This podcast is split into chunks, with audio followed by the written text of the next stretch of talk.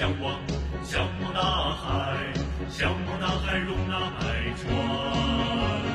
我们仰望，仰望高山啊，仰望高山巍峨向上啊，大海，高山，化作音符，谱写大义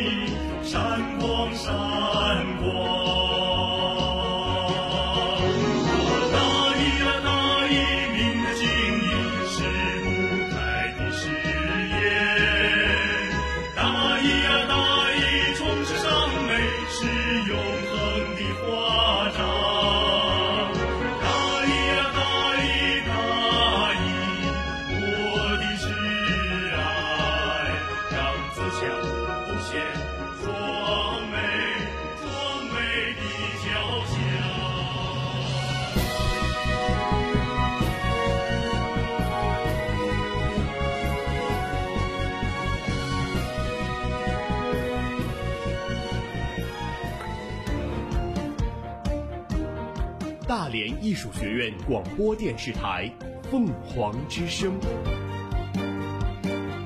聆听最好的声音。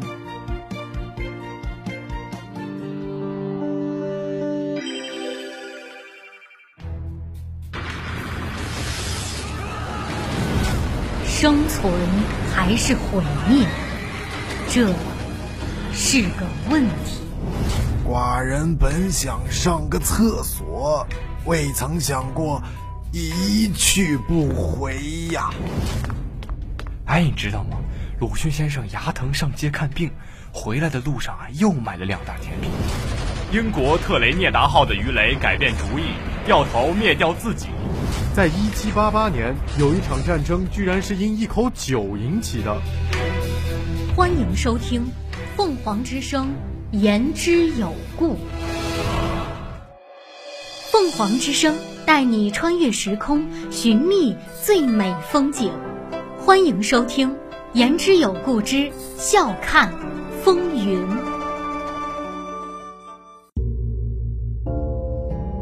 春秋战国时期，梁国有个姓于的土豪，在大路边盖了一座高楼，天天聚众歌宴赌博，日夜不停，欢歌笑语。有一天，有三个人从于土豪楼下经过，恰巧一只老鹰也从那里飞过。老鹰嘴里叼着一只腐鼠，没成想没叼稳，掉了下来。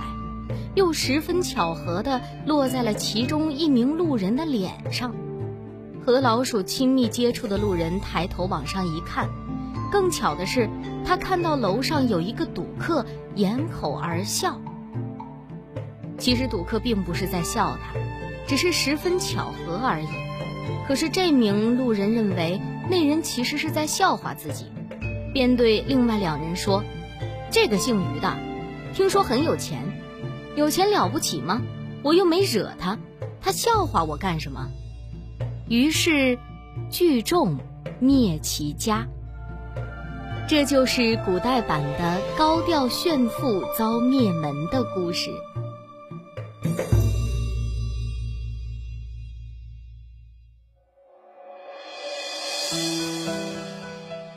宋朝假冒伪劣盛行，宋朝秀才。每年都要祭几回文庙，祭祀完的猪肉一般大伙分掉，可到了盛夏，天气炎热，上午祭祀的猪肉下午就臭了，大家谁都不愿意要。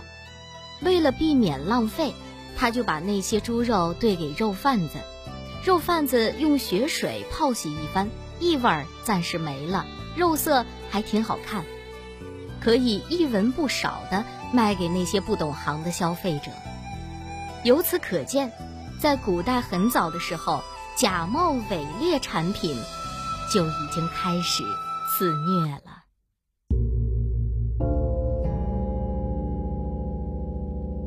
宋朝之前，老百姓一天只吃两顿，只有皇室四餐，诸侯三餐。西汉时，给叛变被流放的淮南王的圣旨上就专门点出。减一日三餐为两餐，这归功于宋代经济的繁荣。除了酒肆之间不再如唐代被约束在坊市之间，夜市晚上不实行宵禁，晚上夜生活丰富，所以才多加了一顿晚饭。而我们的一日三餐就是这样来的。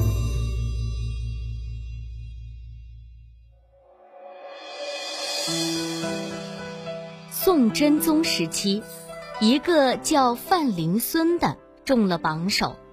宰相便立马将女儿嫁给了他。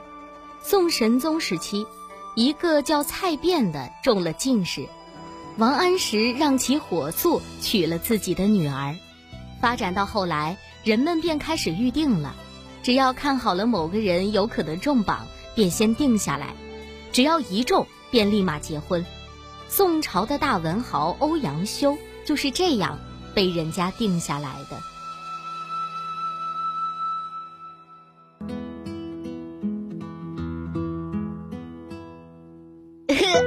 鱼缸，今天晚上我直播，嗯，第一次直播有点小紧张。没事儿，咱不紧张。嗯，哎呀，第一次嘛，哎，哎呀，时间到了，我先去直播了，先不跟你说了。嘿，呃，Hello，大家好，我是盆栽，我第一次直播有点紧张。现在主播审核也太松了吧？切。这么丑还好意思出来直播，勇气可真大！丑八怪，哼，有些人呢胆子可真大，长这么丑还好意思出来直播啊！哼，现在呀，什么样的人都敢出来直播。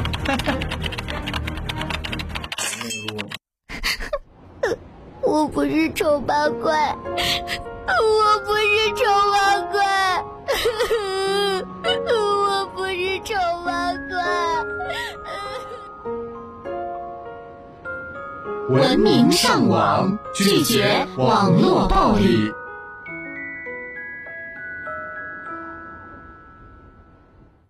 欢迎收听悬疑短篇《凶境疑云》第一集。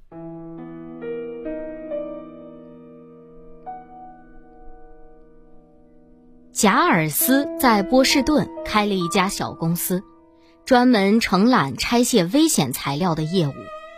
可是由于知名度不高，自从开业以来，生意一直很冷清。二零一零年五月，贾尔斯的好运突然降临，一笔大买卖主动找上门来。来人自报家门，名叫戈登。是圣亚努斯精神病院的负责人。提到圣亚努斯精神病院，贾尔斯立刻就联想到去年那场震惊全国的特大火灾，三十八人遇难，五层大楼被烧得面目全非。戈登告诉贾尔斯，现在政府准备对那里进行重建，但重建之前需要将其中的石棉拆走。自己在报纸上。看到了贾尔斯登的广告，想将这一工程委托给他们来做。贾尔斯喜出望外，添油加醋的对公司实力进行了一番吹嘘。戈登好像也没有太多心思对他们做进一步的考察，很痛快的就拍板决定下来。圣亚努斯的遗址位于波士顿郊区，由于病人的特殊性。周围鲜有人居住。几天后，贾尔斯带人来到施工现场，但见仿中世纪风格的医院大楼被熏得一片漆黑，疾风穿过残破的窗户，发出怪异的笑声，让人不由毛骨悚然。哇，这里啊倒是很适合拍鬼片啊！啊，小个子的菲尔不由怪叫道：“按照计划。”贾尔斯把人员分成几组，对不同的楼层进行清理。他与菲尔一组，负责地下室。菲尔干起活来又干脆又利落，确实是一把好手。仅半天功夫，他们就把手头的工作干完了。两个人随即坐下来，拿出准备好的面包、咸肉，开始午餐。门边地上躺着块小牌子，依稀还能辨出“档案室”的字样。贾尔斯暗自点头，这就解释了为什么这里会有好几排铁柜的原因了。不知道柜子里都装着些什么好东西啊？吃饱了的菲尔自言自语地站起身，去拉开一个柜子的门，却没拉动。他挨个尝试，只打开了一个小抽屉。菲尔探头向里看了看，吹了声口哨：“嗯，是两盘录音带。”啊。说完，回身打开工具箱，从里面掏出一个小录音机来，将标注着“一”的袋子放进去，按下了播放键。一阵漫长的嘶嘶声。就在贾尔斯想说这是盘空带的时候，喇叭里却突然传出了一阵凄厉的叫声，把两人吓了一大跳。那是一个女人的声音，伴随着尖叫，她嘴里也在声嘶力竭地叫喊着什么，但那声音太过于模糊，根本听不清。几分钟后。女人的声音突然一变，嗓音粗重的如同一个男人一般。之后，女人的声音又变化了好几次，每次都不同，但歇斯底里的情绪始终没有变。就在两人听的是汗毛倒竖、背脊发凉之际，啪的一声，女人的声音消失了，接着一个冷静的男声响了起来。今天是二零零九年三月五号。这是玛丽·霍布斯的治疗记录。我是加兰德医生。玛丽具有典型多重人格，她认为自己真正的灵魂被困在了镜子里，而现在附在她身上的都是来自镜子里的恶魔。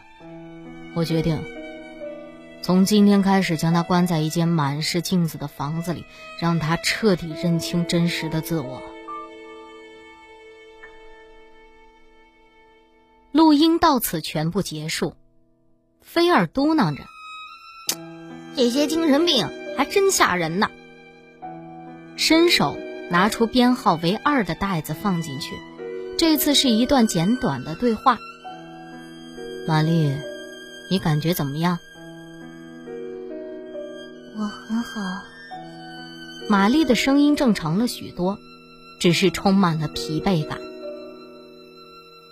那就好，你的灵魂已经从镜子里出来了，不是吗？是的。其实根本就没有那些东西，都是你自己臆想出来的。不，他们都还在，只是又被困回到镜子里了。他们很危险，很危险。他们喜欢血腥，他们喜欢血，他们。至此，录音结束。最后，加兰德补充了录音时间：二零零九年三月三十一号。菲尔有些烦躁的将袋子从录音机里拽出来，扔进了抽屉里。却听贾尔斯用困惑的语气问菲尔：“你还记不记得圣亚努斯着火是哪一天？”菲尔一愣，想了想，说道：“应该是三月三十一号晚上吧。我记得第二天愚人节，听说失火的新闻，还以为是开玩笑呢。”说到这里，菲尔突然明白了贾尔斯的意思。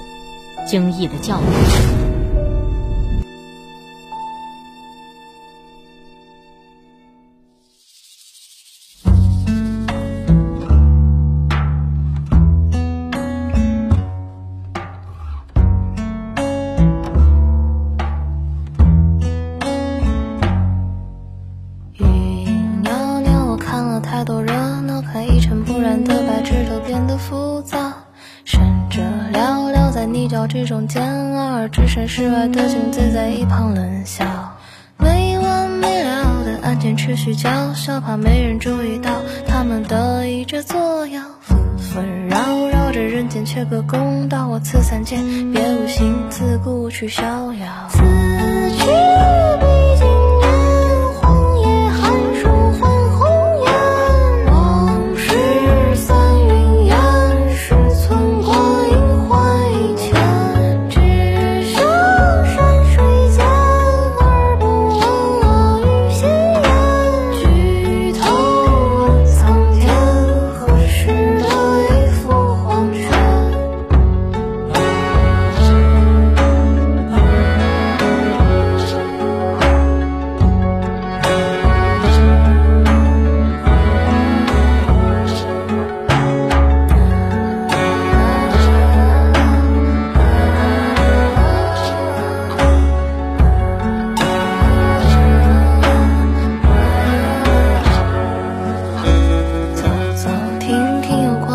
个世纪，看川流不息灯红酒绿变成孤寂。战战兢兢的人们未曾怀疑，在此地荣华富贵是唯一的真理。机关算尽后，徒留一地黄金，那终于枯骨不得安息，无人在意。夜色降临，只落下一声叹息，我沉下来，关心去也乐得随意。